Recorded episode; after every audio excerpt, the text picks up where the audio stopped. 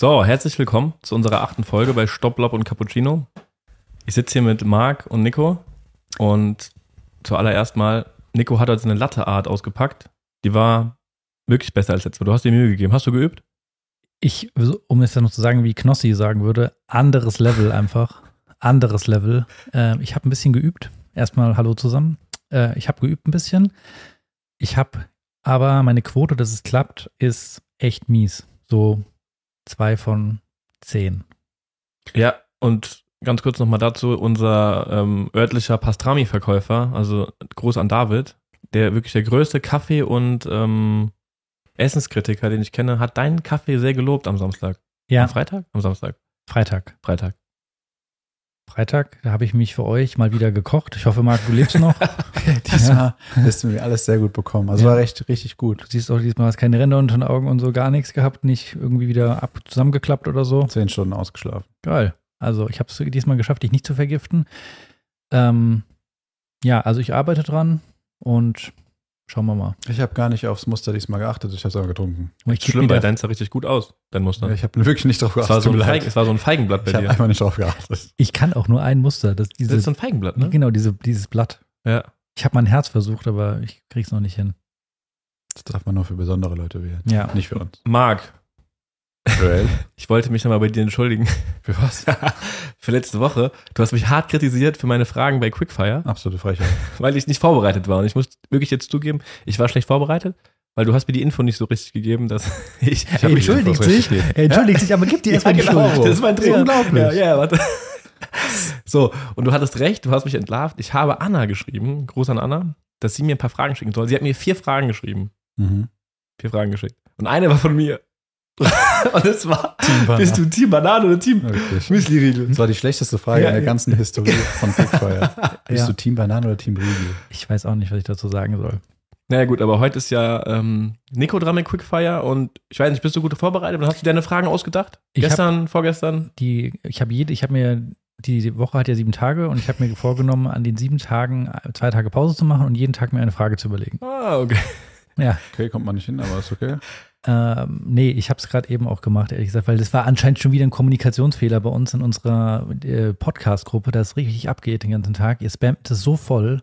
Ihr beide, ihr streitet euch halt den ganzen Tag in dieser Gruppe und dann skippe ich einfach die Nachrichten. Ja, ich spüre da von Marc auch so, das, du machst mich da, du stresst mich in dieser Gruppe. Du? Du mich? Nee, du mich. Nee. Naja. Bevor ihr euch jetzt hier wieder streitet, weil das ertrage ich jetzt nicht. Machen wir direkt weiter. Und zwar, es blinkt gerade auf am Bildschirm, wir haben einen neuen Davis Cup Champion. Jetzt in, Brandaktueller kann jetzt man in der sagen. Sekunde. Brandaktueller können wir nicht sagen. Oja alias Sim hat gerade den Matchball verwandelt und hat den Sieg für Kanada geholt. Muss man schon sagen, es ist echt ein sensationell gutes Timing. Ähm, es ist wirklich jetzt gerade im Moment fertig geworden und ähm, Kanada hat gewonnen, den Davis Cup. Sensationell. Sensationell. Ich würde vorschlagen, wir fangen mal ganz vorne an in den Viertelfinals. Äh, Marc kann uns ja einmal abholen. Ja. Wo gespielt wurde, wer im Viertelfinale war. Also die, das ganze Finalrunde hat stattgefunden in Spanien, in Malaga. Und im Viertelfinale sind aufeinander getroffen Italien, USA, Deutschland gegen Kanada, Australien gegen die Niederlande. Bisschen überraschend für mich. Und Kroatien gegen Spanien. Und wollen wir da von vorne durchgehen kurz? Oder? Ja, vielleicht so, so zum Davis Cup mal grundsätzlich, das ist ja wie so die Nationalmannschaft im Tennis, äh, vergleichen, mit Fußball. Das hat sich jetzt massiv geändert. Äh, das Format wurde ja, oh, ich schon ein paar Jahre her, ne? drei, vier Jahre oder so drei Jahre geändert. Ähm, dass das jetzt alles an einem Final oder in so einer Finalwoche stattfindet. Das war ja früher nicht der Fall. Da hatte der Davis Cup ja noch ein ganz anderes Format gehabt. Das wurde ja auch massiv kritisiert. Der Zverev teilweise weigert sich ja, oder der wollte dieses Jahr eigentlich teilnehmen, aber hat sich bisher immer geweigert, da teilzunehmen. Und ähm, Marc, das Format, wie sieht das aus? Also es werden zwei Einzel gespielt ähm, nach den Platzierungen der Weltrangliste, sprich die Eins von Italien des USA hat dann an eins ähm, gespielt.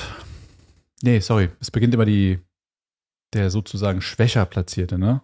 Genau. Gewinn, ja. Hat Sonego gestartet gegen TFO und dann im Anschluss die nach nominell gesetzte Eins der Nationalmannschaft, der Nation, ähm, Fritz dann gegen Musetti. Ja. Ja. Berrettini hat verletzt gefehlt. Was hatte der denn? Der Weil für ein Doppel wurde er ja eingesetzt mal. Stimmt. Ja. Im Einfach letzten nicht in Doppel- Form oder so? Ich weiß es gar nicht. Weiß ich nicht. Habe ich auch nicht verfolgt. By the way, Berrettini, schwierige Saison auch, nur mal sozusagen. War häufig verletzt, dann in Wimbledon Corona, glaube ich, gehabt. Also der hat einige Highlights auch verpasst. Und wenn jetzt nach zwei Einzelnen es schon 2-0 steht, dann ist es schon entschieden, vorbei. Wenn es aber 1-1 spielt, dann wird das entscheidende Doppel ausgespielt und geguckt, eben wer gewonnen hat. Genau. Und das ist nur zwei Gewinnsätze, das heißt Genau. maximal drei Sätze. Ist Bevor halt wir, immer schön, wenn es ins Doppel geht, Ja. weil dann gerade so Doppelspezialisten da richtig zum Ja, Zug das, war, kommen. das, das ist ja der, der. Vergleich, so, warum so viele Spieler sich ja auch beschwert haben, dass das geändert wurde, weil das war früher so ein richtig geiler Hexenkessel. Da hast du dann gespielt irgendwo in beispielsweise in so einer richtig verrückten äh, Nation wie äh, wo das, wo so ein richtiger Hexenkessel dann Ja, ich weiß noch, in, Argentinien. In Serbien haben die gespielt. Also du spielst ja immer in der die Heimmannschaft, wie beim Fußball-DFB-Pokal. So, die Heimmannschaft trägt es dann aus.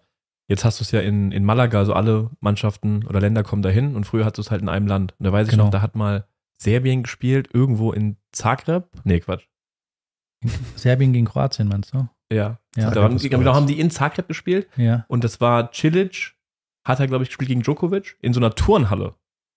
Und das war komplett krank. Ich, der Djokovic hat gemeint, der hat noch nie in so einer Atmosphäre gespielt. War halt Ja. gegen ihn, aber der war so, okay, das war die gestörteste Atmosphäre, die er je erlebt hat. Genau. Und Weil es ein richtiger Hexenkessel drei Gewinnsätze, das heißt dann halt gingen halt diese Matches teilweise fünf Stunden oder länger äh, und komplette Eskalation immer in diesen, in den Stadien, in den Hallen. Also, Aber jetzt ist ja einheitlich, sodass alle Finalmannschaften am selben Ort sind an einem neutralen. mh. Wie findet ihr das? Na gut, hatten dann Spanien hat ja so einen gewissen Heimvorteil. Ja, aber das ist ja vorher schon, stand es ja schon fest. Da ja, ja, genau. Ja. Aber konnten nichts draus machen, irgendwie. Ja. Ich, ähm, ich sehe das, ich finde es schwierig. Ich, also, weil, was kann denn da für eine krasse Stimmung aufkommen? Aber ich muss sagen, ich weiß nicht, ich, ich habe schon ein bisschen was gesehen. Da war schon Stimmung. Da war Stimmung, die haben ja auch ihre, ihre Fans dabei, mh, die das dann supporten, aber es ist was anderes, wenn du wirklich sagst, wir haben ein, Heimspiel oder ein Spiel, das Finale findet dieses Jahr in dem Land statt. Und beim Davis Cup war es ja immer so, ähm, dass es dann in dem, in dem Land stattgefunden hatte von einem der beiden Finalisten. Also nicht irgendwo, wie jetzt beispielsweise in der Champions League im Fußball, wo du schon am Anfang der Saison weißt, okay, Finale ist dieses Jahr in München. Nein, das war beim Davis Cup ja früher immer so, dass du das Finale ausgetragen hast bei einem der beiden Heimmannschaften. Es war auch schon klar, welche das dann austrägt. Ja. Und da ist dann halt eine völlig absurde Atmosphäre. Also ich weiß noch vor, ich glaube, es war 2014 oder 2015, da hat äh, die Schweiz gespielt gegen Frankreich.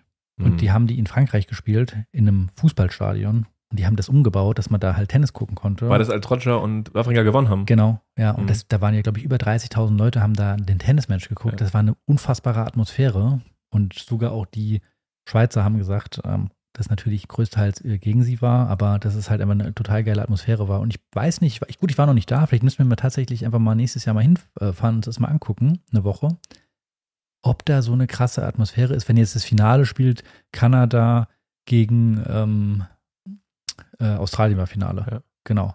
Ob das in Spanien jetzt so eine krasse. Ja, ob da jetzt so viele Kanadier Ja, und Australier äh, da sind. Australier da sind, weil die Anreise ist jetzt auch nicht äh, gerade. Und noch etwas, was ich beim alten besser fand. Die Heimmannschaft durfte sich immer den Belag aussuchen. Und da gibt es die wildesten Geschichten. Da hat Das ist zum geil. Beispiel, ich weiß Das gar ist nicht, cool. Australien. Jod war damals die Eins und hat gespielt, ich weiß nicht mehr, gegen irgendeinen, gegen den, gegen den er eine riesen Rivalität hatte. Und er hat dann in Australien, haben die in Melbourne gespielt, und er hat einfach Rasen hinlegen lassen. Genau. Weil er wollte unbedingt auf Rasen Das gegen ist geil, ne? spielen. Ja, das, ist halt total geil. Ja, haben die Rasen verlegen lassen oder so. Ja. Und das ist sind- halt leider weg. Und was ich noch gut finde an dem neuen, an dem neuen Format finde ich gut, dass es zwei Einzel ein Doppel sind. Das heißt, du hast immer irgendwie so eine Entscheidung im Doppel wahrscheinlich. Also die Wahrscheinlichkeit ist hoch, dass du ein entscheidendes Doppel hast. Bei dem alten Format hattest du auch oft die Sache, dass nach dem, das vierte Match. Also die haben zwei Einzel gespielt an einem Tag, am nächsten Tag Doppel, ein Doppel und am darauffolgenden Tag theoretisch nochmal zwei Einzel. Aber es kann ja sein, dass es schon 3-0 nach dem zweiten Genau, Tag steht, also nicht- das dann so oft ist so dahin geplätschert. Und dann wurden dann auch am letzten Tag, weil die es noch spielen wollten, irgendwelche Jugendspieler eingesetzt. So. Ja, es, es wurden nicht, bei, bei, jetzt bei dem neuen Format werden drei Punkte sozusagen ausgespielt und beim alten waren es fünf Punkte. Also wenn es hart auf hart kommt, waren es vier Einzel und ein Doppel. Und das ist natürlich, dann hast du häufig den Fall gehabt, dass man das, das letzte Doppel war so selten, dass es mal entscheidend war. Das letzte Einzel, Entschuldigung, Genau. war so selten, dass es mal entscheidend war. Wenn es mal dazu gekommen ist, war es richtig krass. Das war geil. Und es wurden auch, glaube ich, drei Gewinnsätze ausgespielt, ne? Also Best of Five. Genau, drei Gewinnsätze. Ja. Und jetzt ist es ja nicht so. Jetzt, Ja, es sind zwei, habe ich vorhin zwei. schon Hast gesagt. du auch genau. schon gesagt. Ja. Ich finde, vom Punktesystem ist es jetzt besser als damals, meiner Meinung nach. aber ich finde, es hat deutlich an Prestige wegen auch diesem neutralen Spielort verloren und auch gerade die Sache mit dem Belag ist halt richtig cool. Im Gegensatz zu früher hat es deutlich nachgelassen und du hast vorhin so schön gesagt, vorhin so schön gesagt, bevor wir angefangen haben aufzunehmen, wenn du jetzt hier durch die Stadt läufst und 100 Leute fragst, weiß keiner, dass gerade Davis Cup war. Ja, also ich behaupte, ich laufe hier bei uns durch die Stadt, ich frage 100 Leute und 100 Leute wissen nicht, dass an diesem oder in dieser Woche das Davis Cup Finale, also eigentlich der größte Mannschaftswettbewerb im Tennis, jetzt stattgefunden hat. Das weiß kein Mensch. Also in Deutschland wird einfach keine Werbung gemacht. Das hat überhaupt gar keine Plattform. Du kannst es ja auch gar nicht gucken. Also ja, wir kannst wollten ja gucken. schauen, Marc und ich wollten, ich weiß gar nicht, Mittwochabend war das, da wollten wir, haben wir geschrieben, ach, Deutschland spielt gerade entscheidendes Doppel. Hab überall geguckt, es wurde nur auf der Zone übertragen. Ja. Das kann ja nicht sein. Auf welchem Kanal hast du die Einladung geschickt? Ich wurde gar nicht eingeladen. Das war in der Podcast-Gruppe, die du auf stumm gestellt hast. Ah, okay. Weil Marc und ich uns da manchmal streiten. auch nützliche Infos. Ja, okay. Interessant. Ich wollte nur wissen, wer mich ausschließt. Aber ja, wollen wir direkt mal, also ich weiß gar nicht, ob ich im Viertelfinale über auf alle Spiele eingehen würde, eher auf das deutsche Spiel, weil das habe ich mir auch tatsächlich angeguckt. Genau, für Deutschland die hat. Deutschland gegen Kanada. Wer hat denn für Deutschland gespielt? Gespielt haben für Deutschland Struff im ersten Spiel gegen Shapovalov und im zweiten Spiel hat Otte gespielt gegen Oje Aliassim. Beides ganz enge Matches. Ähm, vielleicht zum ersten Match Struff wieder komplett überzeugt, hat aber auch in der Vergangenheit immer ganz gute Ergebnisse gehabt gegen Shapovalov. Ich habe da eine Statistik, ja. Okay. Weil ich habe schon davor zum Nico gesagt, ähm, oder du hattest mir, glaube ich, gesagt, ach krass, der Struff hat gewonnen. Fand, ja, ich war echt überrascht. Und habe ich gesagt, der Ich hat schon auch. ganz häufig gewonnen. Und dann haben wir so ein bisschen überlegt und ich habe mal nachgeschaut. Struff hat äh, eine 6-3-Bilanz gegen Shapovalov. Hat Wow. immer gut gespielt. Wow. Ja. Und das ist vielleicht auch was Cooles beim Davis Cup, dass ein Spieler, der Struff ist gerade die 152 der Welt, weil er ein schwieriges Jahr hinter sich hatte. Ja. Und hat halt die Möglichkeit, gegen Top-10-Spieler zu spielen. Top 10, Top 20. Chapeau? Top ich Top 20. 10? Nee, Top 20. genau. Ja. Top 20. Okay, Top 20. Top 15. Ähm, Top 15. Und ähm, wird direkt da reingeworfen, sozusagen, auf den Platz, dass ich hier spiele und kann direkt zeigen, ja, ich kann. Ich kann da mithalten. Genau, du kannst ja so ein bisschen taktieren auch, weil du weißt ja, mit welchem Team so die anderen anreisen und dann kannst du sagen, okay, ja, wir lassen mal den Struff jetzt spielen gegen Shapovalov oder wir nehmen fürs äh, Doppel, setzen wir nochmal anders aus. Also ja, war eine Überraschung. Struff hat es gewonnen. Krasse Leistung, finde Fand ich. ich wieder Hammer, ähm, muss ich Von allen sagen. Teams muss man auch dazu sagen, ist aber nur Deutschland und Kroatien in Top-Besetzung gekommen. Ja, No- Ja, Deutschland nominell. ja auch nicht. Ich doch sag ja, dabei. sorry, aus, ich habe sorry, Kanada und Kroatien, die einzigen, die in Top-Besetzung gekommen sind. Ah, okay, ja. aber jetzt wissen, wir- wissen wir immer noch nicht, wie es ausging. Deutschland gegen ähm, Ja, Marc kommt jetzt zum Doppel. Das hat Kanada. nämlich im Doppel wurde das Ganze nämlich entschieden. Und das ist, glaube ich, ganz interessant. Doppel habe ich gesehen, ganz komplett gesehen, weil ich habe ja den Anbieter, den Streaming. Ah, danke, dass du mir die Login-Daten übrigens gegeben hast. Ich hätte auch gern geguckt. Geht nicht, Ah, Junge, es geht klar. nicht. Sonst kann ich ja nicht gucken, wenn ich die Ja, Daten danke. gebe. Komischerweise kann ich dir alle meine Accounts geben. Du kannst immer mitgucken. Ja, bei ich bei einmal, ich Tennis frag TV einmal noch in Bei Tennis Ah, ich kenne meine. Login-Daten nicht. Okay, alles klar. Bei Guck ich Tennis TV geht's, bei der Zone. Sag einfach auf der Ich Couch und war im WhatsApp-Chat und hab mir die Ergebnisse schicken lassen. Trauriger geht's nicht. Du bist so unverschämt und äh, sagst Leuten, schick mal die Ergebnisse, guck selber. Wie denn? Egal. Egal, wir streiten uns jetzt hier nicht. Ähm, kannst bitte mal das Doppelergebnis durchgeben. Ich weiß nicht genau, wie es ausging jetzt nee, im Kopf, aber im dritten Satz wurde es entschieden. Die Deutschen haben im ersten Satz, also ich kann es dir mal ein bisschen chronologisch erzählen. Ja. Ähm, es war folgendermaßen: Vasek Pospisil, Pospi, Posp, wie heißt denn der? Vasek Pospisil, gell? Pospisil, ja, Genau. genau. Ja. Hat gespielt mit ähm, Shapovalov Mhm, gegen Mies und, ah, sorry, gegen Krawitz und Pütz. genau. Genau. Und ähm, am den ersten zwei, drei Spielen hat Shapovalov losgelegt wie ein Weltmeister. Also komplett alles getroffen, super aufgeschlagen. Aber die Deutschen haben gut dagegen gehalten und waren sehr ausgeglichen. Wir haben beide nicht so viel Fehler gemacht, aber Pospisil war übertrieben nervös. Echt, also er ja? hat fast nichts getroffen.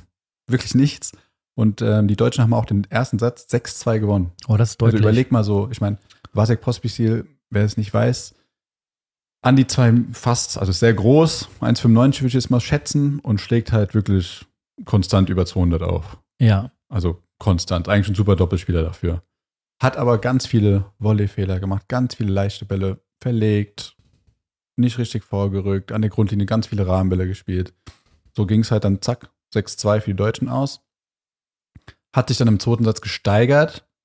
Da war Chapeau ein bisschen schwächer, waren aber ein bisschen ausgeglichener und dann war ein entscheidendes Break zum 5 zu 6, was sie gemacht haben. Da waren die Deutschen relativ schnell 0,40 hinten.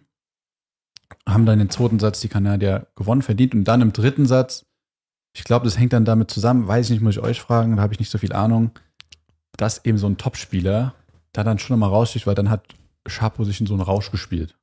Also der hat unglaubliche Passierschläge gemacht, der hat mit seinem Aufschlag ganz viel freie Punkte bekommen und hat halt wirklich am Volley alles weggelegt und lang gespielt vor die Linie. Also es war schon, der hat es fast so allein geholt. Ja, also ich glaube, da erinnere ich mich immer dran, als, als wir äh, vor, vor, vor zwei, drei Jahren ähm, in London waren bei den Mhm. ATP World Tour Finals. Da haben wir das gesehen, Doppel. Und da ähm, war auch ein zu dem Zeitpunkt richtig guter Einzelspieler im Doppel dabei, das war Jack Sock. Hm. Und man hat, finde ich, also man muss einfach mal sagen, die Doppelspieler, wenn die zusammen spielen, die sind richtig gut eingespielt. Also die haben eine saudi guten Automatismen und die spielen sensationelle Volleys, haben abartige Reaktionen am Netz.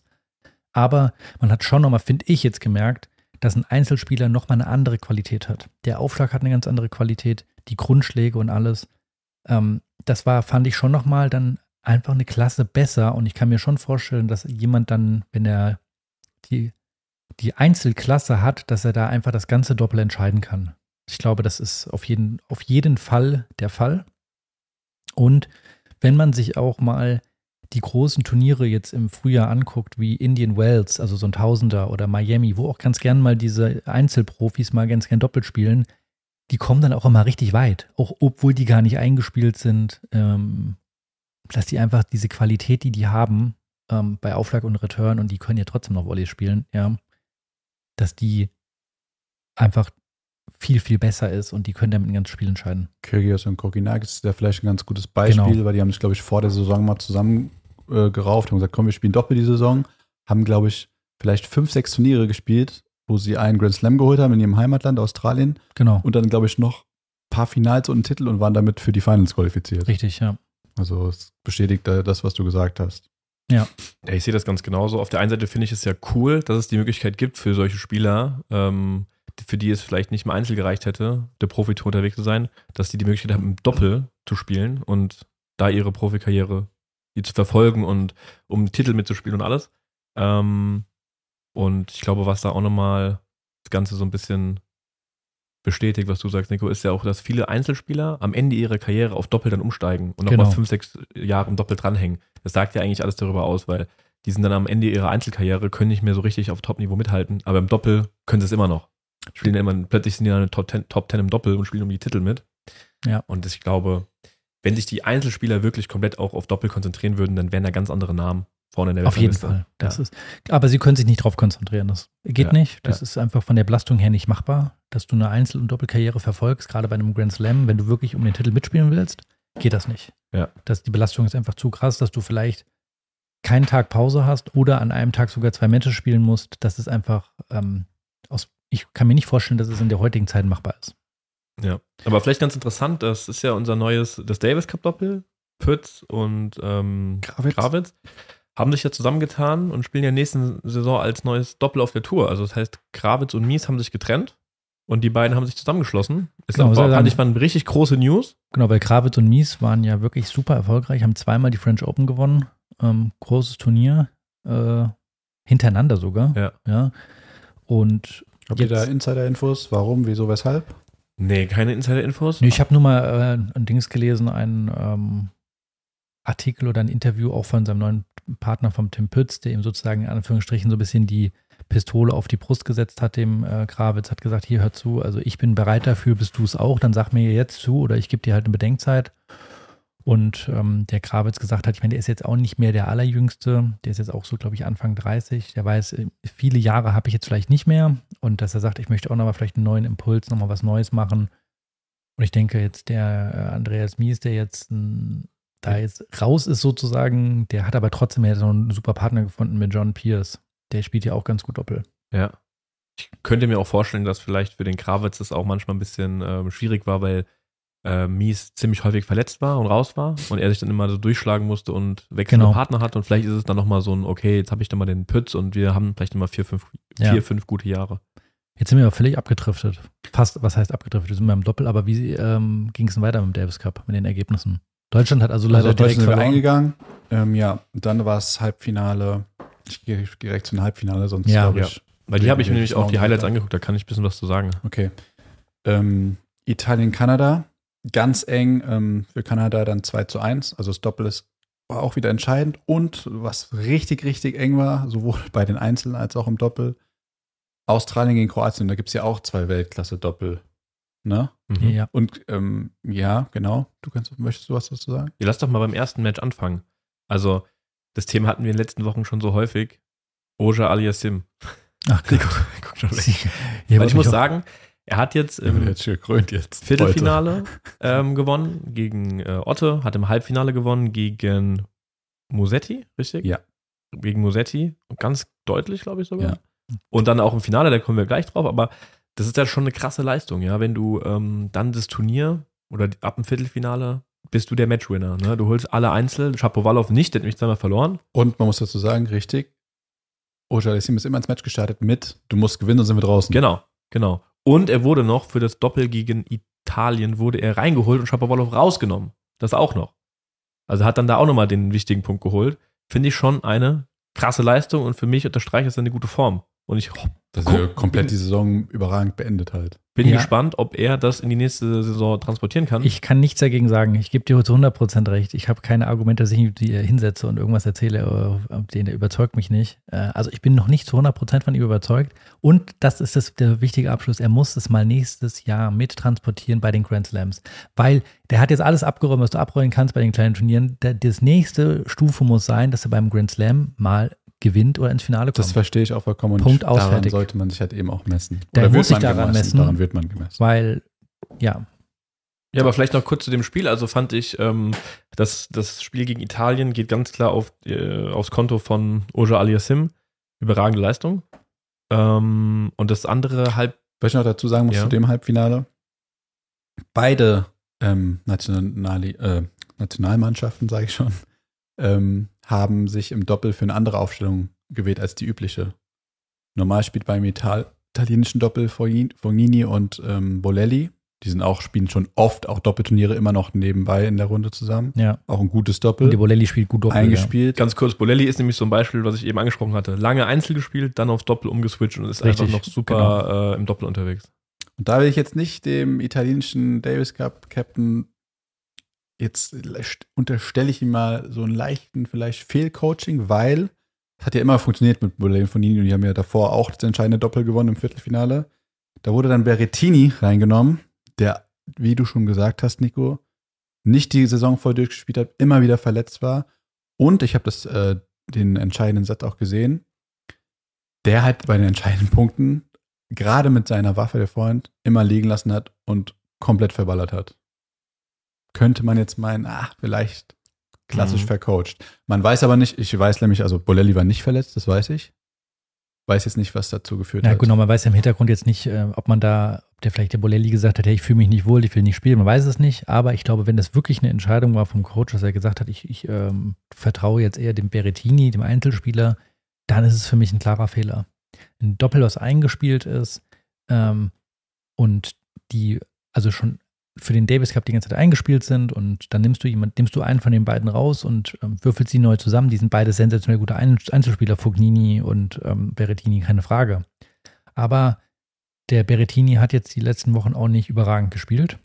Und ja, dann lässt er halt tatsächlich im Doppel dann diese zwei, drei Vorhände vielleicht liegen, die er normalerweise macht. Und das ist halt dann wirklich spielentscheidend. Ja, deswegen glaube ich, wenn das wirklich so ist, ist es für mich ein Fehler, sowas zu tun. Ich würde das nicht machen. Also in dem Wichtigen, auch bei uns, in den, in den Mannschaftsspielen, in den Medenspielen, ähm, bin ich einfach immer ein. Fan davon, wenn es wichtig wird, nicht zu sagen, ah, der Gegner könnte so spielen und so spielen und wir, wir machen das jetzt mal heute ausnahmsweise mal ganz anders, sondern ich denke mir so, nee, die sollen uns erstmal schlagen mit unserem Mhm. Doppel, das wir haben. Ja. Das ist so meine Einstellung, so, ja, Auf euch vertrauen. never change a running Doppel. system, so ungefähr. Genau. Ich Ja. glaube, das war ja immer so unsere Herangehensweise. Wir hatten unsere festen Doppel immer, so zehn Jahre lang in der Oberliga. Jeder Gegner wusste, wie wir spielen und Genau. die haben alle rumtaktiviert und gesagt, wir spielen so, ihr könnt, kein Geheimnis. Wir werden Mhm. so spielen. Ja, wir müssen uns erstmal schlagen. Das genau. war so ein bisschen auch unser, äh, unser Ding, dass wir so mit, mit breiter Brust da reingelaufen Ja. sind. Zum Doppel äh, müsst ihr uns erstmal knacken. Ja. und ich glaube, dass wenn du das machst, ja, und die, klar, im, die, im Einzel sind die beiden sensationell gut, aber im Doppel ist halt dann schon nochmal was anderes, ja. Gehen wir jetzt mal davon aus, weil ihr habt gesagt, alle waren fit, dann glaube ich auch, dass es falsch aufgestellt war. Bin ich voll eurer Meinung. Und ich hätte dann eher den Fonini rausgenommen und den Bolelli drin gelassen, weil ich glaube, du? Ja, Äh, pass auf, weil ich glaube, du brauchst dann, wenn du so ein da hast du zwei Einzelspieler dann, Fonini Mhm. und ähm, Berettini. Und ich glaube, das ist dann schwierig, wenn du so zwei Einzelspieler hast, die noch nie, ähm, die noch nie oft zusammengespielt haben. Ich glaube, wenn du so einen Top-Einzelspieler reinholst, dann brauchst du so eine, so einen, der so eine Doppelroutine hat. Und das hat der Bolelli, weil der viel Doppel spielt. Der dann sagt, okay, du bist der bessere Spieler, alles klar, aber ich versuche das Doppel so ein bisschen zu leiten. Mhm. Und ich hätte auf jeden Fall, ähm, ich sehe es ganz genauso, vor allem der Bolelli kann am Netz einfach, ist der viel, viel sicherer, weil er viel Doppel spielt. Einfach viel am Netz viel sicherer für mich. Und dann würde ich lieber jemand reinnehmen, wie den Berettini, der mit seinem Aufschlag und mit seinem Vorhand einfach schnelle, einfach Punkte machen Der kann. eben das Ganze so ein bisschen vorbereiten Genau, kann. der das Ja. einfach gut vorbereiten kann, wo du sagst, okay, wenn der Fonini aufschlägt, dann hat er von 20 Aufschlägen, hat der Bolelli am Netz vielleicht drei oder vier Freipunkte. Wenn der Berettini aber das macht, dann hat er zehn Freipunkte. ja. Und ich glaube, das ist, wäre besser, aber Und wir wissen es ja auch wir nicht, wissen es alles nicht. los war. Ja. Ja, auf jeden Fall das andere Finale hat, wurde auch im entscheidenden Doppel entschieden und das war, da müsst ihr jetzt weiterhelfen, das Doppel in Australien ist Purcell, Purcell und Thompson, glaube ich, haben gespielt. nicht Abdeen. Haben nicht so ein überragendes Doppel, Purcell und Abdeen. Ich bin mir nicht sicher. Aber ich meine, ich hätte Thompson äh, in den Highlights gesehen. Okay. Und äh, Pavic und Metic ist aber das Doppel bei den. Mektic und Pavic, genau. Genau, die sind ja auch immer unter den sozusagen Das war 10 Purcell und. Thompson. Ja, Ja. Okay. ja die, das kroatische Doppel ist super stark. Ja. Kroatien, absurdes Team mit Toric, mit Cilic und den beiden Doppelspezialisten. Da hat aber, wie auch, man muss ja auch sagen, Australien ist immer gut im Davis Cup. Ja. Schon immer. Schon zu Juve-Zeiten, schon danach immer haben die ein Top-Team zusammen. Ich glaube auch, ich kann mir vorstellen, womit das zusammenhängt. Als ich, mein, als ich in Australien mal war, mal, mal war ähm, konnte ich das so ein bisschen einschätzen. Das ist halt so riesig dort. Ja, das heißt, wenn du irgendwo bist, keine Ahnung, du bist in Canberra oder so und kannst ein bisschen Tennis spielen, wirst du da nicht weit kommen. Das heißt, alle treffen sich in Melbourne, wenn die Tennis lernen wollen, um Tennis zu spielen. Mhm. Bedeutet auch wieder, die sind halt super eng alle miteinander. Weil die halt alle dann aufeinander hängen, zusammen spielen und sich von klein auf kennen. Ja. In anderen Ländern wie hier ist es so, der eine ist in Hamburg, der andere ist in München. Die kommen nicht so oft zusammen. In so einem Riesenland kommen die viel eher zusammen und spielen zusammen und sind eng Ja, ich- als in kleineren Ländern. Das ist wirklich mal ein Thema, was wir demnächst mal besprechen müssen. Vielleicht schaffen wir es noch dieses Jahr, ist dieses, ähm, ja, Tennis in Deutschland verglichen mit weltweit. Und das ist ja auch in, in Frankreich der Fall, dass die guten Spieler einfach ab einem gewissen Alter gesagt wird, wenn du wirklich weit kommen willst, musst du nach Paris kommen. Ja. ja. In Australien ist es so, wenn du wirklich weit kommen willst, wir haben eine Tennisbase, dann kommst du dahin. In Amerika ist es ganz genauso. Ja. Ja. Ähm, in anderen Ländern in Europa ist es ein bisschen so, dass sie da diese Tennis Academies haben, wo die aber auch alle dann hingehen. Nur in Deutschland ähm, ist es so, du kannst hier ähm, von Kaff zu Kaff fahren und findest einen, eigentlich einen wirklich sehr guten Spieler, der aber jahrelang nur mit seinem Trainer trainiert. Und ich glaube, dass das der falsche Weg ist, aber das ist nicht heute Thema vielleicht. Das ist ein Riesenthema, ja. Ja. Mhm. Deswegen gehen wir vielleicht mal gerade zum Finale. Finale. Wir haben es ja schon gesagt, Kanada. Ich glaube, keiner hat es schneller verkündet als wir. Ja, Kann nicht wir sein. waren die Kann Ersten, nicht die sein. Kann nicht ja. sein. Live wurde es hier im Podcast entschieden. Ja. Äh, ja, überraschend für euch, dieses Ergebnis? Ähm, nein, Nee. Also, mich nicht. ich bin überrascht, dass Australien ins Finale gekommen ist. Das- Ohne Kyrgios, ja. das Ohne mich jetzt mit so. Kokinakis und Deminauer. Ja, finde ich auch Deminauer hat aber ja. zweimal sein Einzel echt Ja, das, gut. ja, das wundert das ist ein mich. Fighter halt auch. Ja, der ist, der läuft. Oh, hat, also ich glaube, gegen den macht echt keinen Spaß zu spielen, weil er halt wirklich jeden Ball ja. slowt. Aber das hat mich gewundert, dass die im Finale sind. Aber jetzt, das, jetzt, ich hätte auf jeden Fall auch auf Kanada getippt. Ja. Aber ist, euch, ist jetzt Kanada für euch ein überraschender Sieger? Vor dem, also wenn du euch die Teams vorher anguckt, ist Kanada für euch ein überraschender Sieger? Ich muss sagen, für mich schon. Nee, für mich ehrlich gesagt nicht, weil ich habe, wenn ich das so sehe, ist für mich, jeder kann gegen jeden gewinnen. Es ist so super ausgeglichen. Tagesform bei diesem Format mit drei Punkten ist, wenn einer in einer überragenden Form ist, wie Oje Aliassim jetzt gerade, ja, dann kann er das alleine gewinnen. Ja. Für mich ist es ein bisschen überraschend. Ja. Beispielsweise, wenn du jetzt weißt, bei Serbien, da ist ein Djokovic dabei, dann ist es so, ja, okay, die haben schon mal safe einen Punkt eigentlich, weil der verliert kein Davis Cup, der Typ. Hm. Ja, und das ist, macht halt schon viel aus. Für mich ist es ein bisschen überraschend mit dem Hintergrund, dass die für mich jetzt so im Gegensatz zu den anderen Teams kein so ein Weltklasse-Doppel hatten. Das ist eher so zusammengewürfelt. Die spielen Mhm. nie zusammen. Nur deswegen ist es für mich überraschend. Alle anderen, Deutschland sogar auch, Australien, Italien, Kroatien, haben alle zusammen so ein richtig überragendes Doppel. Vielleicht deswegen ist es für mich schon überraschend. Aber vielleicht unterstreicht es ja ein bisschen die Theorie von Nico vorhin, dass Das- die Einzelspieler, wenn sie sich auf Doppel konzentrieren, vielleicht einen kleinen oder auch locker mithalten können. Ja, und ich sage, das meine ich jetzt gar nicht, äh, um das abzuwerten, aber dieses ähm, Spe- Spezialistendoppel halte ich dann auch wirklich ein bisschen für overrated.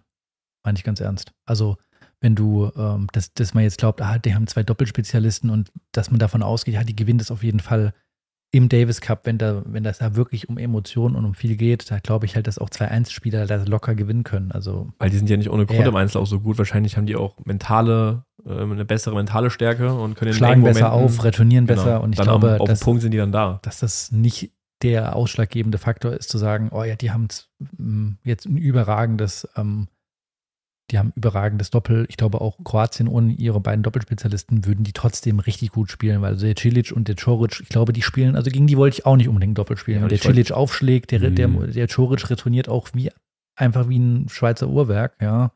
Ja, und ich wollte auch nicht gegen die Kanadier. Shapovalov, Oja und ähm, Pospisil, die schlagen alle auf wie verrückt. Gegen Ja, die genau. wollte ich nicht doppelt Ähm, spielen. Ja. Die Muss, muss erstmal einer retournieren. Aber ich will das, äh, die Leistung von denen gar nicht schlecht reden, weil ähm, die sind ja auch mit gutem Grund werden sie ja immer zu diesem Davis Cup eingeladen, weil es ja schon so ist, dass die halt auf jeden Fall mindestens weiterhelfen. Ja. Und vielleicht eine ganz interessante Story dahinter nochmal. Und zwar haben beim Jugend-Davis Cup auch schon ähm, Shapovalov und Oja Aliasim zusammengespielt. Gegen Deutschland, meine ich sogar im Finale. Da haben gespielt Kuhn und Molleker. Wer? Spaß. ja, siehst du den Unterschied? Ja, aber man muss überlegen, Ja. wo Ja. sind Kuhn und Mölleke jetzt? Ja. Wo sind die beiden? ja, genau. genau. das ist Die halt. beiden sind top aber das ist das 15, vielleicht das 10 Thema, was wir später mal besprechen sollen, äh, mal in einer anderen Folge halt. Also ich ja, bin mir nicht 100% sicher.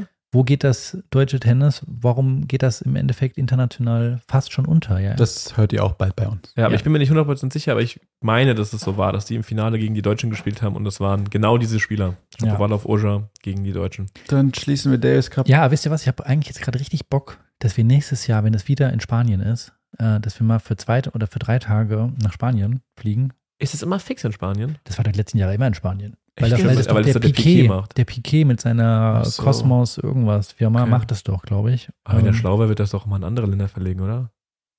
also ich meine, dass es jetzt jedes Mal in Spanien war. Erstmal wenn ich gucken mich wir jetzt uns nicht wieder. French Open an, aber länger. Ja, und dann können wir mal dahin fahren, weil da siehst du halt geile Matches. Stimmt, Ja. eigentlich ziemlich geil. Und ich bin mir sicher, dass, es, dass du da an Karten rankommst. Ja, das, Ja, das 100 sowieso. Prozent. Ja. Okay. Davis Schließen wir Cup- Davis Cup damit Ja. ab. Wir haben nämlich uns überlegt, dass wir mal eine neue Rubrik einführen, weil wir haben ja schon eine neue Rubrik. Ähm, oh, Entschuldigung, ja, ähm, die Rubrik kommt erst später. Ja, Nico hat jetzt einen Ah, Punkt übersprungen, scheiße, macht ja gar nichts. Aber Ja. Nico hat die Woche so ein tolles Zitat von Nadal in unsere Gruppe. Der hat sich auch mal in unserer Gruppe auch mal beteiligt, Marc. Ah, Hat sich mal, ist mal runter auf unser Niveau gekommen und hat mal in der Gruppe mitgeschrieben. Hat sich mal erbarmt, ja. Ja, ja. Und hat ein Zitat von Nadal reingeschickt und es hat so ein bisschen unsere letzte Folge vielleicht zusammengefasst und uns auf die Idee gebracht, nochmal darüber zu sprechen. Ich vermute, dass Nadal unseren Podcast gehört hat, weil das kann ich mir nicht anders erklären. Es passt nämlich perfekt rein. Nadal hat nämlich gesagt, er ist gerade wieder auf der Welt unterwegs. Irgendwie, glaube ich, macht er Showkämpfe. Südamerika mit Kaspar Roth. Genau. Hat er gesagt, ähm, Zitat Natal, Natal, Nadal. Heute geht es im Tennis fast nur mehr um Power. Ich würde gerne mehr unterschiedliche Spielstile sehen. Taktik existiert einfach nicht mehr. Bumm. Boom. Direkt Quickfire, Mark. Was sagst du dazu? ähm, ja, er hat auf jeden Fall einen Punkt getroffen damit. Ich habe das jetzt immer so eher, hatten wir ja letzte Folge angesprochen, beim Damentennis gesehen. Aber wenn ich mir das ATP-Tennis dieses Jahr auch gerade angucke und was ich äh, oft tue, dann stimmt es. Also ich kann das schon verstehen. Ist Tick mehr finde ich es trotzdem noch bei den Frauen, dass da ähm, mehr auf schneller, fester, härter gesetzt wird. Aber ich beobachte es irgendwie auch immer gefühlt bei den Herren immer mehr. Und das gerade so zum Beispiel, ich habe jetzt mal Rublev als Beispiel. Dem finde ich auch, der geht nach dem Motto, der spielt ja unglaublich schnell und fest. Aber da fehlt irgendwie auch noch das Quäntchen, was die anderen eben haben, diesen Spielwitz Hm. diese Taktik, den taktischen Mittel mal einfach, ich kann mich genau zum Beispiel daran erinnern, an Alcaraz, der hat egal auf welchem Belag, ob es Hardcourt war oder Sand, dieses Jahr, wenn er auf der Rückhand war, einfach mal so einen ganz hohen Topspin eingesteuert. Habt ihr es mal, ge- wisst ihr, was ich meine? Ja, einen ja. ganz hohen. Mhm. Das habe ich bei fast keinem gesehen, außer Djokovic noch. Nur die beiden haben das gemacht. Sowas vermisse ich dann schon ab und zu mal. Ja. Einfach mal so, um Spiel zu brechen, Rhythmus zu brechen, bum, bum, bum, weil da kannst du ja immer gut mithalten und gegengehen. Aber ja, ich finde, er hat einen sehr guten Punkt damit angesprochen und ich finde, es nimmt immer mehr die Regel ist irgendwie immer mehr, dass es danach geht. Schnell, schnell fest. Was meinst du, Joel? Ja, ich habe ja letzte Woche gesagt, dass ich finde, dass Nadal über den Platz läuft und so weggeschossen wird. Und wahrscheinlich ist es das, was ihn gerade nervt, dass er da im Moment ein bisschen mit zu kämpfen hat. Aber ich bin da auch voll seiner Meinung. Für mich hat das Ganze angefangen mit Dominik Thiem. Der war für mich der erste Spieler, den ich so wahrgenommen habe, der nur noch geballert hat. Egal aus welcher Lage, die Rückhand reingeschossen, egal aus welcher Lage, der schießt nur rum. Und sein damaliger Trainer, Günter Pressneck, der hat auch ein super geiles Buch darüber geschrieben. Das steht da sogar Thiem- drin, ne? Genau, und er sagt auch, ich weiß ich wirklich nicht, ob es das genau so gesagt hat, aber ich meine mich dran zu erinnern, ähm, dass Taktik eine untergeordnete Rolle spielt. Erstmal geht es nur um Geschwindigkeit. Erstmal den Ball so schnell wie möglich reinspielen und da wirst du schon ziemlich weit kommen damit. Und dann hat er auch gesagt, der Bresnik, dass Shapovalov für ihn ein Spieler ist, der es ganz weit bringen wird, weil der eben so schnell spielen kann. Roblev ganz genauso. Solche Spieler hat er immer gehypt. Und ich finde, immer mehr junge Spieler nehmen das auch, ähm, orientieren sich daran. Und es funktioniert auch tatsächlich. Liegt es vielleicht auch an den Belägen, an den Bällen, ich weiß es nicht, aber dieses Spiel setzt sich durch. Dieses, ich schieß, ich schieß, ich schieß, ich spiele so schnell ich kann. Und wenn ich drei Dinge an den Zaun baller, aber fünfmal danach treffe, dann gewinne ich. Interessant. Ähm, ich kann dir gar nicht sagen, ob ich das mit Team das erste Mal beobachtet hatte oder habe. Ich finde, dass es schon früher angefangen hat. Ähm, so ein bisschen schleichend, aber jetzt äh, finde ich es auch extrem, was, was Marc sagt, stimme ich dir ganz ehrlich bei. Ähm, es gibt wenige Spiele, bei denen ich jetzt in den letzten Jahren wirklich gebannt vom Fernseher saß und sage, das war mal ein richtig geiles Match. Also wie beispielsweise dieses Jahr für mich immer noch total präsent, äh, Finale Melbourne Nadal gegen Medvedev. Das habe ich noch so, ich kann mich da so an so viele Situationen erinnern, weil ich es ein richtig geiles Match fand, ja. Das habe ich inzwischen immer seltener. Immer, immer seltener. Und ich glaube, das hat schon früher angefangen. Und ich gebe da vor allem die Schuld den dreien Megastars, Nadal, Federer und Djokovic, die einfach das Tennis auf so ein anderes Level gehoben haben, dass die anderen nur nachziehen konnten mit ähm, noch athletischer werden. Die, die haben ja so einen Athletikboom im Endeffekt ausgelöst Stimmt, also. um wieder ranzukommen, die anderen, noch athletischer und ja, noch professioneller. Das Material hat sich ja nochmal verändert. Die Belege haben sich ja auch geändert. Also ich glaube 2002 oder 2003 wurde auch in Wimbledon die Rasensorte geändert. Dadurch ist das Spiel deutlich langsamer geworden in Wimbledon. Das begünstigt ja auch nicht gerade in, ähm, interessante Spielstile. Der Hartplatz, der früher auch eigentlich als relativ schneller Platz ähm, einzuordnen war, ist inzwischen auch so langsam geworden. Nicht alle, aber viele. Äh, und der Sandplatz ist halt der Sandplatz. Ja, der ist halt nicht äh, als der schnellste Belag bekannt, aber man muss in, inzwischen sagen, das sagen ja auch die Profis, der Sandplatz bei den French Open ist schneller als Wimbledon. Das sagen die. Ja, Wirklich. ja. Dass es ähm, schneller ist. Durch diese Veränderung der Rasensorte hat das einfach unglaublich viel geändert und ähm, mir fehlt es auch. Ich glaube aber, dass es nicht nur im Profitennis der Fall ist, sondern auch gerade Joel, wir beide haben das vielleicht noch ein bisschen mehr im Blick als äh, ehemalige Trainer, auch im Jugendbereich, also gute Jugendspieler, die spielen alle gleich. Und da habe ich eine Theorie dazu, ist, weil die einfach nicht mehr spielen, das Spiel. Es wird einfach sehr, sehr viel trainiert. Es wird sehr häufig gesagt, ach, wir spielen heute nochmal eine halbe Stunde Cross und machen nochmal eine Korbübung. Es wirkt für mich alles sehr programmiert.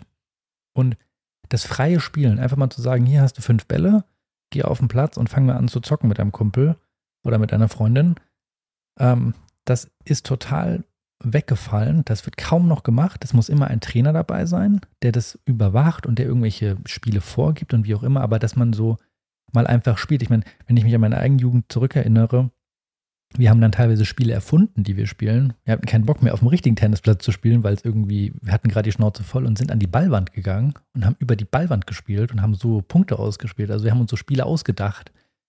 Und da glaube ich, durch solche Aktionen wirst du halt, kriegst du halt so viel Kreativität auch, ähm, was früher bei uns in der Generation und davor fast alle gemacht haben, irgendwie versucht zu spielen, spielen, spielen, spielen. Das fehlt heute total und das ist die Quittung, die man kriegt dafür. Ähm, die spielen alle sehr gut Tennis. Ich würde nicht behaupten, dass ich gegen die gewinne jetzt, aber es ist einfach unattraktiv, finde ich. Jetzt habe ich so einen langen Monolog gehalten. Aber sehr gut. Und der Spielwitz also wird ein bisschen genommen, ne? Total. Ich finde, der Spielwitz ist einfach heutzutage, ähm, das äh, kannst du die, die, wenn, du- wenn du die zwei wirklich gute Jugendliche anguckst. Wir haben bei uns im Verein ja ein großes Turnier im Jahr, wo auch so Jugendliche kommen, die spielen alle gleich. Also wenn die alle das gleiche Outfit anhatten, würde ich nicht erkennen, wer da gestern gespielt hat. Keine Ahnung, ja. Weil die haben alle eine tolle Vorhand, die haben alle eine tolle Rückhand, die schlagen vernünftig auf, die können gut retournieren. da geht es darum, wer hält die Grundlinien Rallye länger durch. Aber dass da mal einer kommt und, wie du sagst, mal einen hohen Topspin spielt und mal einen Stopp oder einfach ein bisschen kreativer spielt, das geht dadurch verloren, meiner Meinung nach. Ja. Ich finde auch, dass man das super aufs Hobby-Tennis übertragen kann. Da ist nur der große Unterschied, dass die Profis das Spiel halt beherrschen und damit ja auch Erfolg haben und gewinnen. Das heißt, man kann dagegen ja nichts machen oder nichts sagen. Das heißt, wenn da ein. Der Erfolg gibt einem recht. Wenn der Shapovalov kommt und halt aus jeder Lage draufschießt und gewinnt, dann kannst du nur sagen, Hut ab, hast du gut gemacht. Da kann man sich nicht hinstellen und meckern. Da gibt es so einen alten Spruch, kennst du diese, auch diese ganzen Fußballsprüche, wenn du gegen deinen Gegner nicht gewinnen kannst, dann ist er einfach besser. Also musst du einen Schnabel halten. So, ne? Aber im Hobbybereich finde ich, dass auch viele junge Spieler das vielleicht auch sehen, ne? gucken sich Highlights an, gucken, gucken die Matches, kopieren dieses Spiel, denken, ich muss auch so draufhauen, draufzimmern und so weiter. Und beherrschen es aber gar nicht. Die können das gar nicht umsetzen und das ist Vogelwild, was die spielen. Und da gebe ich Nico auch recht, dass ich glaube, dass es im Training auch so viel geübt wird. Ähm, hängt auch damit zusammen, wenn ich mich an meine Zeit als Trainer zurückerinnere, du hast auch so einen extremen Druck von außen, von den Eltern, ähm, dass du in, weil die halt auch alle zuschauen. Ne? Also die sind alle da, die beobachten das Training so sehr. Das heißt, wenn du dich einfach mal daneben stellst und mal nur sagst, spielt mal Punkte, dann kriegst du direkt danach fünf E-Mails, äh, ja, du willst ja gar nicht mit, mit denen nicht arbeiten. Das heißt, mhm. viele Trainer fühlen sich gezwungen, permanent Bälle anzuspielen und Übungen zu machen. Und die, das Training besteht nur darum, Schläge aus allen möglichen Lagen in den Ball reinzuschießen. Und es wird wenig gespielt. Ja, natürlich wird auch in der Freizeit super, super wenig gespielt. Das ist schon fast so, Tennis ist so wie Fitnessstudio. Also die haben quasi wie ein, wie ein, äh, ein Abo, oh. die spielen zwei, dreimal die Woche, zwei, dreimal die Woche äh, Tennis. Damit hat sich das. Die kommen nicht nochmal und mhm. spielen nochmal extra. Und wenn du nicht spielst, also von zwei, dreimal die Woche Tennis, wirst du kein guter Tennisspieler. Du musst jeden Tag spielen, mehrere ja. Stunden. Dieses Training, was wir hatten, dieses zwei, dreimal die Woche Gruppentraining, das war ein Tropfen auf dem heißen Stein. Wir ja. haben locker die Woche noch fünf, sechs, sieben Stunden so nebenher gespielt und die verrücktesten Sachen gemacht mit all unseren Kumpels. Und da lernst du dann Tennis spielen. Aber das siehst du ja auch teilweise auf den Anlagen, gerade auch auf unserer Anlage oder generell hier im Umkreis, dass nach der Medienrunde, wenn die Saison vorbei ist, wenn die Plätze eigentlich so mit am besten sind, Plätze leer. Komplett. Außer uns hat ja. da niemand mehr gespielt. Aber ähm, wenn ich, ich wollte das zu, zu dem, was der Joel gesagt hat, noch was sagen. Ähm, ich ähm, bin mir also relativ sicher, dass es da ums Tennis geht. Die Australier machen sehr viel äh, Forschung, was Tennis angeht. Und die haben das mal untersucht, warum Tennistrainer, ich meine, es wäre ein Tennistrainer, ich bin mir ziemlich sicher, dass es Tennis war. Ähm, die haben untersucht, warum die Tennistrainer immer das Gleiche machen. Und die haben halt einfach das mit einem Fragebogen gemacht, meine ich, und haben herausgefunden, dass die das machen, weil sie im Endeffekt diese Konfrontation, wie du das gesagt hast, mit den Eltern scheuen, die haben keinen Bock auf die Diskussion. Deswegen trauen die sich nicht an neue Methoden ran oder an, an was anderem, weil ähm, sie im Endeffekt immer dieses, diese Adleraugen im Nacken haben und äh, Schiss haben, da beobachtet zu werden, beziehungsweise sich rechtfertigen zu müssen. Ja, das ja. haben wir ganz genauso erlebt. Ja. Ich erinnere mich, dass wir äh, Training gegeben haben und haben super geil über drei Plätze Punkte spielen lassen, super geile Spiele uns überlegt und standen im Endeffekt daneben und haben das Spiel mehr kommentiert von außen. Und du hattest auch das Gefühl, dass die den Spielern das total viel Spaß gemacht hat. Aber die Eltern haben es kaputt gemacht, weil die im Hintergrund kamen und haben uns dann erzählt oder uns gesagt, ja, also da wurde ja nicht richtig gearbeitet. Dann dachte ich so, okay, alles klar.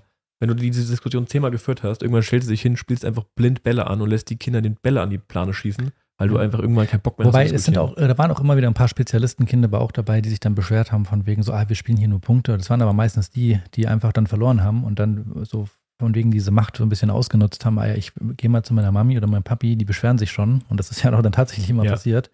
Das war schon ein bisschen frustrierend, ja. Ähm, jetzt habe ich noch einen zweiten Punkt, den ich noch fragen wollte, weil du gemeint hattest, ja, ähm, mit, dass der, dass der Shapovalov beispielsweise die, diese kreativen Spieler vielleicht wegschießen würde. Aber glaubst du, dass sich das Spiel nicht durchgesetzt hat, ein bisschen anders zu spielen, weil man einfach mit dem keine Chance mehr hat? Oder aber glaubst du, dass es sich dahin entwickelt hat, weil es einfach nicht mehr geübt wird oder gefördert wird? Also was hat dazu geführt, dass es so kam? Einerseits, dass die Spieler gemerkt haben, ich komme mit einem hohen Ball und mal vielleicht einen Stopp oder so, mal was anderes spielen, das bringt gar nichts, ich muss so spielen. Oder aber ist es das, weil die nicht mehr das von klein auf vielleicht so ein bisschen beigebracht bekommen. Ich mhm. habe da eine klare Meinung zu. Mhm. Also ich, ich glaube, dass, wenn ich jetzt zum Beispiel so Amerikaner nehme, die Tennis nur auf Hardcore lernen, ich glaube, die lernen nicht so viel Spielerisches wie jetzt zum Beispiel Spanier oder Italiener. Sieht man jetzt auch so Musetti oder sowas. Viele Italiener gerade sind unterwegs, die total den Spielwitz haben. Das sieht man bei den Amerikanern nicht so. Das ist, glaube ich, ein Punkt. Und ich weiß nicht, ob ich damit eine Frage beantworte, aber ich habe immer das Gefühl, im Tennis ist es wie so eine Wellenbewegung.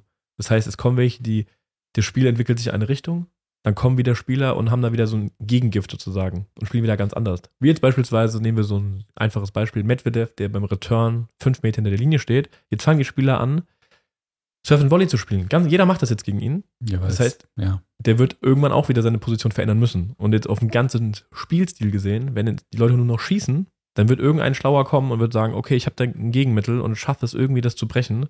Und dann wird sich alles wieder in die Richtung bewegen, glaube ich.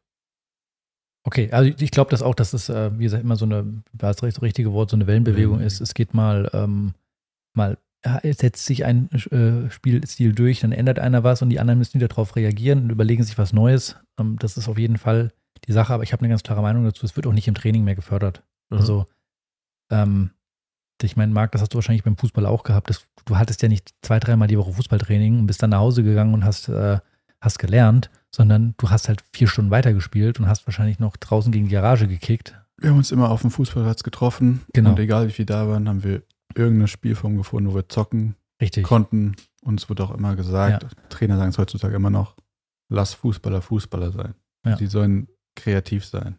Und ja, und das ist, finde ich, im, äh, das wird nach wie vor immer mehr praktiziert. Also äh, so von wegen die Einstellung, und da kann ich eigentlich allen Tenniseltern da draußen sagen, die uns vielleicht zuhören, die sich hier bei diesem Podcast verirren. Es bringt nichts, dass immer ein Trainer dabei sein muss. Das schadet dann vielleicht am Ende des Tages sogar mehr. Es ist 100%. erstens rausgeschmissenes Geld, ohne dass ich meine Trainer, ehemaligen Trainerkollegen jetzt hier den Job wegnehmen möchte, aber es bringt nichts, nichts, gar Nicht nichts. nur, meinst du? Nicht nur, also dass da mal ein Trainer dabei sein muss, das ist total wichtig und das ja auch regelmäßig und das auch begleitet. Das ist total wichtig.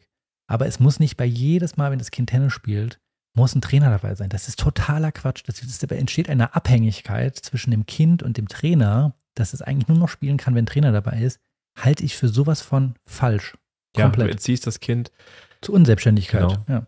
So, Marc, du bist das beste Beispiel eigentlich, ja. Du hast jetzt als Quereinsteiger wieder ähm, mit Tennis gestartet vor ein paar Jahren und du hast nie mit Trainer gespielt. Du hast vielleicht ab und zu mal, hatten wir mal so eine Gruppe, wo wir dich mit reingenommen haben noch und hast mal mittrainiert. Ganz Da hast du es stopp. auch aufgesaugt wie sonst was. Du Dein Slice- heiß drauf. Dein Slice ist gut geworden übrigens, der Aufschlagslice, aber erzähl weiter, Joel, sorry. ja, kann der Marc gleich was zu erzählen. Der hat ja viele Tipps bekommen. Cool. Aber erzähl mal, ich wollte dich nicht Ja. unterbrechen. Ähm, und Marc hat einfach sich selbst mit dieser Sache auseinandergesetzt. Okay, man muss dazu sagen, Marc kann man jetzt auch nicht so ähm, verallgemeinern, weil Marc ist halt ein super talentierter Sportler. Es gibt ja auch Leute, die nicht, sind nicht so talentiert und die brauchen vielleicht mehr Input von einem Trainer. Das darf man auch nicht vergessen. Auf jeden Aber Fall. der Marc hat es hin und hat einfach gespielt, gespielt, gespielt und hat herausgefunden, lag 100 Prozent, ich will nicht wissen, wie oft du im Bett lagst, in Embryostellung, hast dich geärgert, wie scheiße du heute gespielt hast und hast überlegt, wie kann ich das morgen besser machen? Und nur mit der Einstellung wird man im Sport auch gut, wenn man sich mit der Sache auseinandersetzt. Mhm. Und das muss man einfach selbst auf den Platz gehen, sich Bälle kaufen, spielen, spielen, spielen, tausendmal frustriert sein und daran arbeiten. Es bringt nichts, wenn immer ein Trainer daneben steht und sagt, dir ein gutes Gefühl gibt. Du musst dich da durchbeißen. Und deswegen Ja. bist du ja das perfekte Beispiel dafür. Mhm. Und was, äh, klar, das kann man jetzt nicht auf das ähm, Niveau hochbrechen, aber ich bin mir halt auch bewusst, dass ich niemanden wegschießen kann. So, wenn wir noch auf das Thema schneller, härter kommen. Es geht nicht. Aber ich habe relativ schnell gefühlt gelernt, was mein Spiel ist und womit ich am meisten Erfolg habe. So, Ja. vielleicht nochmal drauf zu kommen. Ja. Aber vielleicht ist auch ein bisschen geschuldet, dass ich auch als Fußballer eigentlich immer so ein Kreativspieler war, bin. Ja, keine Ahnung. Was ich auch immer super witzig finde, wir haben jetzt manchmal in unserem Herren 30 Training ein paar junge Nachwuchsspieler reingeholt, ne? Und es war immer ganz witzig. Also ich glaube, wir haben es ja schon ein paar Mal irgendwie hier so angesprochen. Ich bin ja kein Spieler, der jetzt so auf Sand super schnell spielt und so, sondern eher mit Home Spin spielt. Und die kamen nach zu mir oder haben es dann so, ich habe es mitbekommen in so äh, über ein paar Ecken, haben sie gesagt, es macht keinen Bock gegen den, der schubst den Ball nur hoch rein. Dann denke ich mir Tust so, du auch. Ja, aber dann denke ich mir so, die haben das Spiel nicht verstanden. Nee. So, die ja. haben das Spiel nicht gecheckt, dass es nicht darum geht, Winner zu schlagen. Ja? Ja. Und ich hatte das Gefühl, als wir jung waren, so 15, 16, 17, haben wir das schon mehr verstanden. Also wir haben uns mehr mit der Sportart Tennis auseinandergesetzt als viele junge Spieler heute, die das nicht verstehen wollen oder einfach nicht verstehen, weil sie sich damit zu wenig auseinandersetzen. Ja, ist mein Eindruck. die Generationen, äh, die äh, vor, vor uns jetzt auch waren, das war auch nochmal, also die ab da äh, bis zum gewissen Cut, so bis Mitte der 90er, die da geboren sind, da hat sich das irgendwie geändert gefühlt, aber die davor, das war, die haben ja auf dem Tennisplatz gelebt. Also das ist schon nochmal eine ganz andere Hausnummer. Du bist ja bei uns auch früher auf dem Tennisplatz gefahren.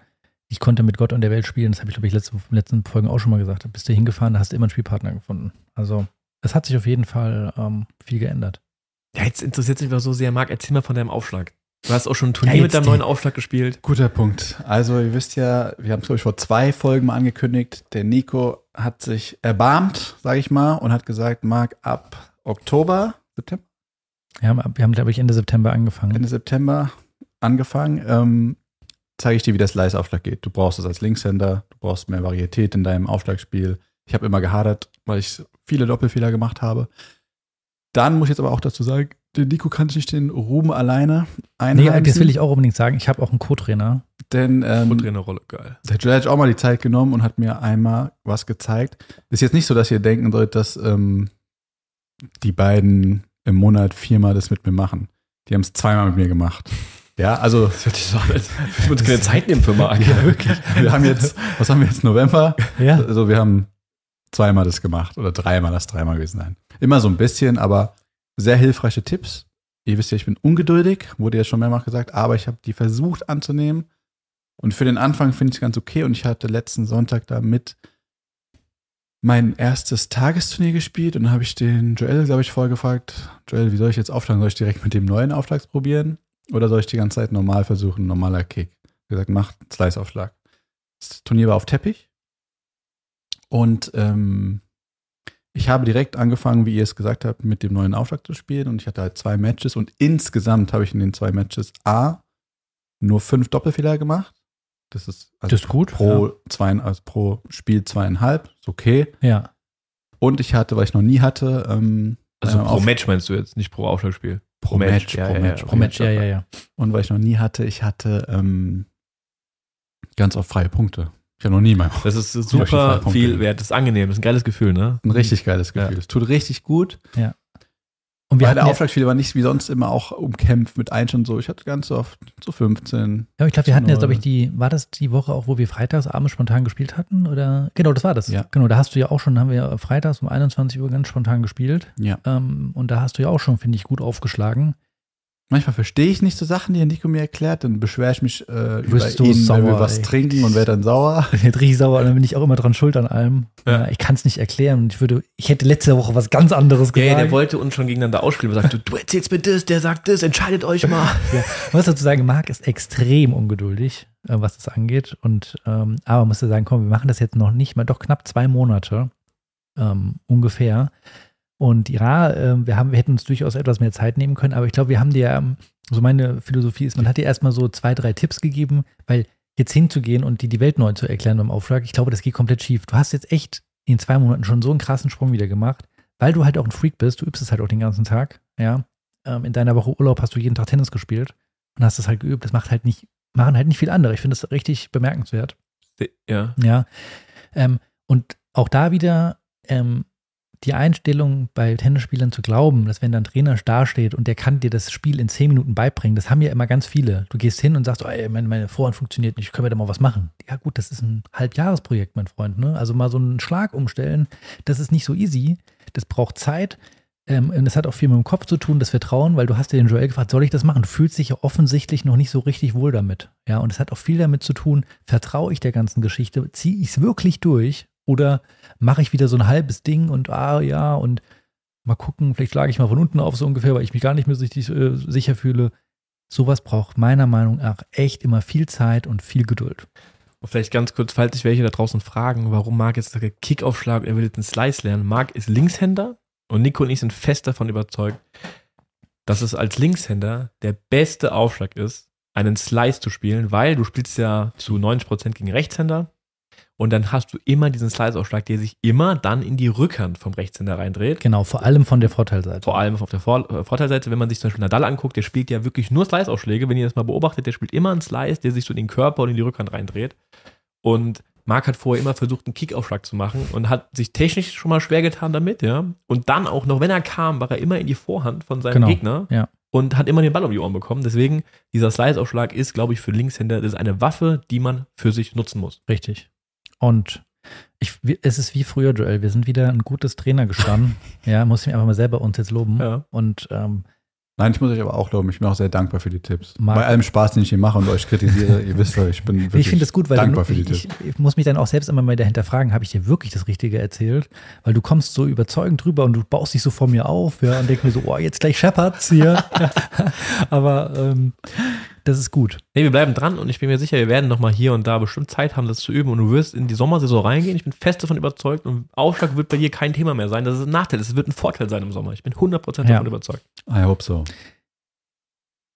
Ähm, ja. Also wir, Wir hatten ha- eigentlich vor, heute eine neue Rubrik einzuführen, aber wir hätten nicht gedacht, dass diese zwei Themen, Davis Cup und ähm, das Zitat von Nadal und so viel Zeit ähm, ja schon kostet. Dann sag wir noch nicht- nichts, da sag zur Rubrik, Nee. dann machen wir es nächstes Mal. Wir machen aber wir zum nächste Abschluss. Quickfire, oder? Genau, auf jeden Fall. Wir haben ja noch das Quickfire und wir machen die Rubrik zum nächsten Mal einfach. Finde ich Genau. auch eine gute Idee, weil sonst äh, ist es Läuft so, uns ja nicht weg. läuft uns ja nicht weg und wir brauchen auch immer ein paar Themen. Genau. Kann Ja. ich mich jetzt zurücklehnen oder? Nee, du kriegst ja die Ah, ich Fragen. krieg die Fragen gestellt. Du kriegst auch ja die Wow. Fragen von mir. Und Wow, zwar, ähm, ich glaube, was sehr viele Leute vielleicht mal interessiert, ist so, ähm, ja, Material im Tennis. Over- oder underrated, so ein bisschen. Ne? Oh, das Ähm, kann ich aber nicht quick beantworten. Nee, nee, ich habe dazu Ach so, okay. grundsätzlich Fragen. Ich habe fünf Fragen. Ähm, ich fange mit der ersten Frage direkt an. Ja. Schläger von der Stange kaufen oder Schläger tunen lassen? Ich lasse meine Schläger tun, weil, wenn du einen Schläger von der Stange kaufst, dann sind die alle unterschiedlich. Die unterscheiden sich teilweise 10 bis 15 Gramm von Schläger zu Schläger. Und ab einem gewissen Niveau, Niveau merkst du das auf jeden Fall. Deswegen lasse ich die immer alle anpassen. Für einen Einsteiger sage ich, es ist scheißegal, nimm irgendeinen Schläger und spiel. Okay. Ähm, beim Griff mit dem Grundband spielen oder mit Overgrip? Ähm, für mich auf jeden Fall mit Overgrip. Ich habe immer ein Leder-Grundband und mache dann ein Overgrip drüber. Und ein gutes Overgrip ist das geilste Gefühl. Ich spiele jedes Training mit einem neuen Overgrip. Für mich ist das, ich brauche das unbedingt. Gut, das wäre genau die, die ich mal die Frage 2, die ich dann Ah, noch so ein okay. Teil B hatte, wäre Okay. immer neues Griffband oder nicht? Regelmäßig ja, neu. regelmäßig neues. Auf jeden, zu meinem Match immer ein neues Griffband auf jeden Okay. Fall. Ähm, das jetzt kommt die dritte Frage zur Tennisseite. Und zwar ähm, eine gute Tennisseite oder irgendeine, die, also sag ich mal, die günstigste, die du im Shop finden kannst. Oh, die kann ich jetzt gar nicht so oder so beantworten. Ich hatte mal eine Phase, da habe ich die günstigste gespielt, die ich finden konnte, weil es mir scheißegal war, Mhm. weil wir auch so viel bespannen mussten.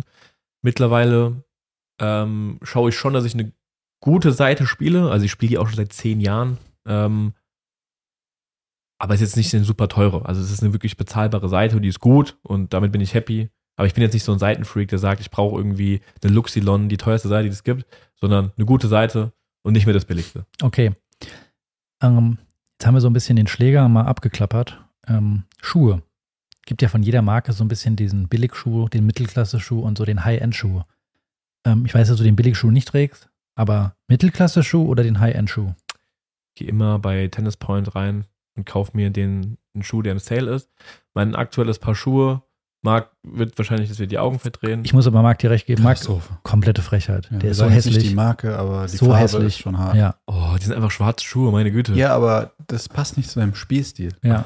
Und dann dieser Aufdruck von dieser Marke an der Seite. Horror. Horror. Ja, Egal. egal. Also, ähm, ja, aber ist ja trotzdem der High-End-Schuh. es ist der High-End-Schuh. Schuhe sind super, super wichtig. Ja. Wir haben das, glaube ich, in der Zeit gemerkt, als wir acht Stunden am Tag auf dem Platz standen. Da hatten wir auch mal teilweise Billigschuhe. Da kriegst du Fußschmerzen. Du brauchst einen guten Tennisschuh. Ist ganz, ganz wichtig.